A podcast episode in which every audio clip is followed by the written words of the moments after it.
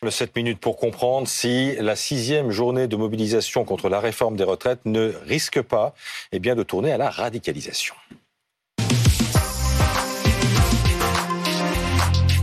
Laurent Neumann nous accompagne et on va rejoindre tous les envoyés spéciaux de BFM TV qui sont mobilisés depuis tôt ce matin pour vous faire vivre cette sixième journée de mobilisation contre la réforme des retraites. L'information de cette matinée, c'est que plus aucune goutte de carburant ne sort des raffineries de France. C'est ce qu'a indiqué la, CGT il y a un peu moins d'une heure. Samis Faxi, vous êtes à la raffinerie de Port-Jérôme Gravenchon, c'est en Seine-Maritime, c'est une raffinerie ExxonMobil. Quelle est la situation à 8h20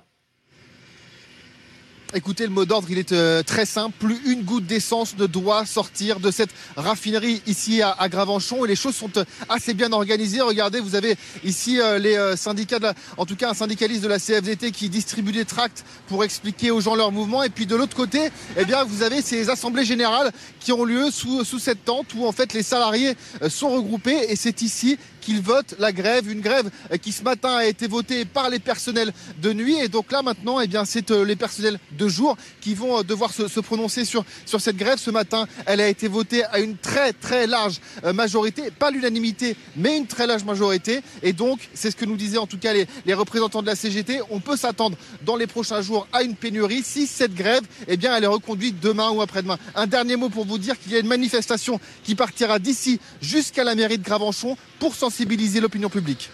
Laurent Neumann, voilà, donc blocage de toutes les raffineries de, France, en tout cas ce qu'annonce la, CGT.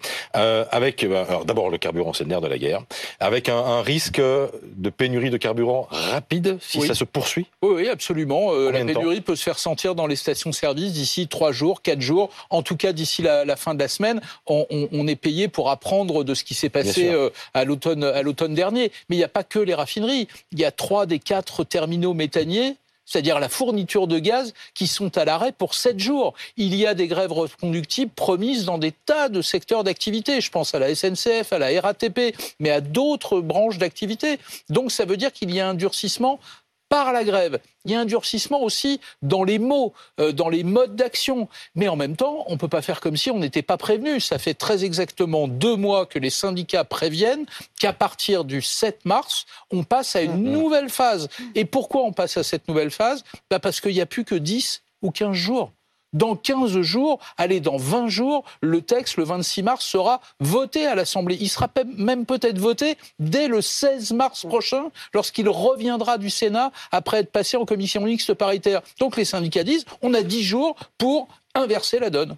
Et dans cette nouvelle phase de la contestation, il y a les ronds-points et les mobilisations pour bloquer certaines routes. Damien Gourlet, euh, vous êtes ce matin du côté de, Valenciennes et depuis ce matin, vous nous montrez effectivement des, barrages mobiles de ronds-points en ronds-points. Oui. On, est sur un mouvement qui, euh, qui, évolue, qui bouge, un mouvement qui, se durcit, hein, parce que jusqu'ici, il n'y avait pas eu ce genre de blocage, Marc Lambert.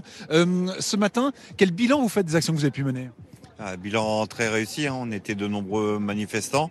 On a vu euh, sur la première opération de blocage beaucoup de euh, camions faire euh, faire demi-tour. Ici, on est présent depuis plus d'une heure et l'opération blocage de l'économie bat son plat ici sur le Valenciennois. Mais qu'est-ce qui va se passer ici alors? Parce qu'il y a la, la, police qui est venue faire une visite de courtoisie, on pourrait dire, ils sont venus prendre un petit peu la température. vous allez être délogé euh, on ne sait pas, on attend, nous on bougera pas de toute façon jusqu'à temps qu'ils viennent, qu'ils viennent nous déloger. Ensuite, il y a la manifestation et après on décidera collectivement des suites parce que les opérations vont pas s'arrêter dans la journée. Voilà. Alors la France à l'arrêt le 7, c'était le mot d'ordre et le 8, elle redémarre ou vous avez prévu d'autres surprises? Euh, Le 8, elle sera toujours à l'arrêt. Hein. Ici, euh, dans le Valenciennois, on continuera les opérations de blocage de l'économie le 8, le 9, le 10, autant de jours qu'il faudra pour exiger le retrait de la réforme. Voilà, il y avait encore un élément que je voulais vous livrer, Christophe et Adeline, c'est que tout à l'heure les pompiers sont venus et euh, pour voir si les, feux ne risquaient pas de se propager. Et quand ils ont fait demi-tour, quand ils ont vu que la situation était, était sous contrôle, on a pu voir que sur les flancs du camion, il était marqué 64 ans, c'est non. Ils n'ont pas le droit de grève, mais ils avaient le droit de manifester leur solidarité avec le mouvement. Laurent Neumann, est-ce que le gouvernement va laisser bloquer l'économie? Vous avez remarqué que depuis le début de ce conflit et à l'approche de cette journée du 7 mars, personne dans le gouvernement n'a parlé de réquisition. La droite en parle, le gouvernement n'en parle absolument pas pour ne pas mettre d'huile sur le feu. La clé, en réalité, c'est l'opinion publique.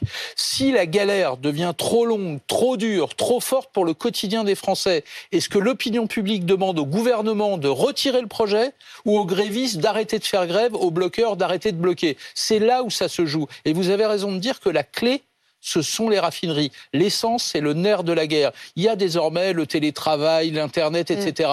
La voiture, pour 78% des Français, c'est un outil absolument indispensable. On a vu ce qui s'est passé à l'automne. Bien sûr, les métros, les RER, les trains, c'est la galère pour le quotidien des Français. Mais bien pire, la voiture. Et si ça devait durer dans les raffineries, là, ce serait peut-être une clé pour le gouvernement comme pour les syndicats. Ça peut retourner l'opinion publique qui aujourd'hui est majoritairement favorable au conflit et à la lutte contre ce projet de loi.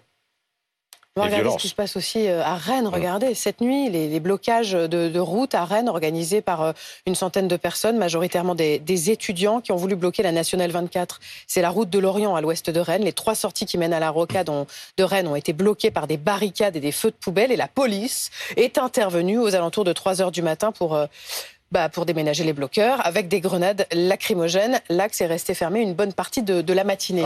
Si je suis cynique, ces images arrangent le gouvernement, mais portent clairement préjudice au mouvement syndical. Parce qu'évidemment, on ne peut pas résumer les 260 manifestations d'aujourd'hui à ces images à Rennes. C'est ce que craignent les leaders syndicaux, hein. qu'il y ait des poches de radicalisation qui nuisent à l'image globale de, euh, du mouvement. Euh, donc, d'un point de vue cynique, ça peut arranger le gouvernement. C'est évidemment ce que redoutent les leaders syndicaux. S'agit-il d'une tendance également qui se dessine. Clémence Dibou, vous êtes devant le lycée Racine dans le 8e arrondissement de Paris. Lycée bloqué. Lycée bloqué depuis 7h30, 7h45 euh, ce matin. Je vous laisse euh, voir les images de Philippine David. En fait, les premiers lycéens sont arrivés un tout petit peu avant euh, l'ouverture du lycée vers 8h30. Ils ont pris les poubelles du voisinage pour essayer de bloquer l'entrée. Alors, il y a eu quelques tensions avec les gardiens d'immeubles alentours qui sont venus récupérer leurs poubelles sans débordement, évidemment. Ils sont là, ces lycéens, avec des pancartes. C'est un haut lieu de la contestation lycéenne et étudiante à Paris. Le lycée Racine, c'est pas la première fois qu'il est bloqué Parmi les revendications, évidemment, les retraites, mais ça va au-delà. Hein. C'est une manifestation euh, contre le gouvernement Macron. Par exemple, il y a des tracts qui sont distribués contre le service national universel. Euh, la jeunesse n'en veut pas, voilà ce qu'on dit euh, ce matin.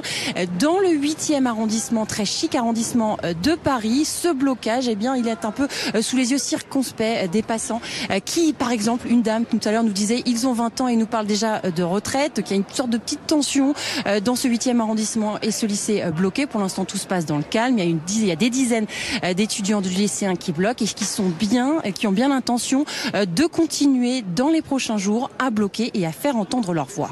des poubelles, il risque d'y en avoir pas mal puisqu'il y a un préavis de grève donc lancé par la CGT euh, qui concerne toute, toute la France. Un mot sur ces, lycéens, ça traduit quelque chose? Des dizaines de milliers d'établissements scolaires et quelques établissements scolaires bloqués par quelques étudiants, quelques, quelques lycéens en l'occurrence.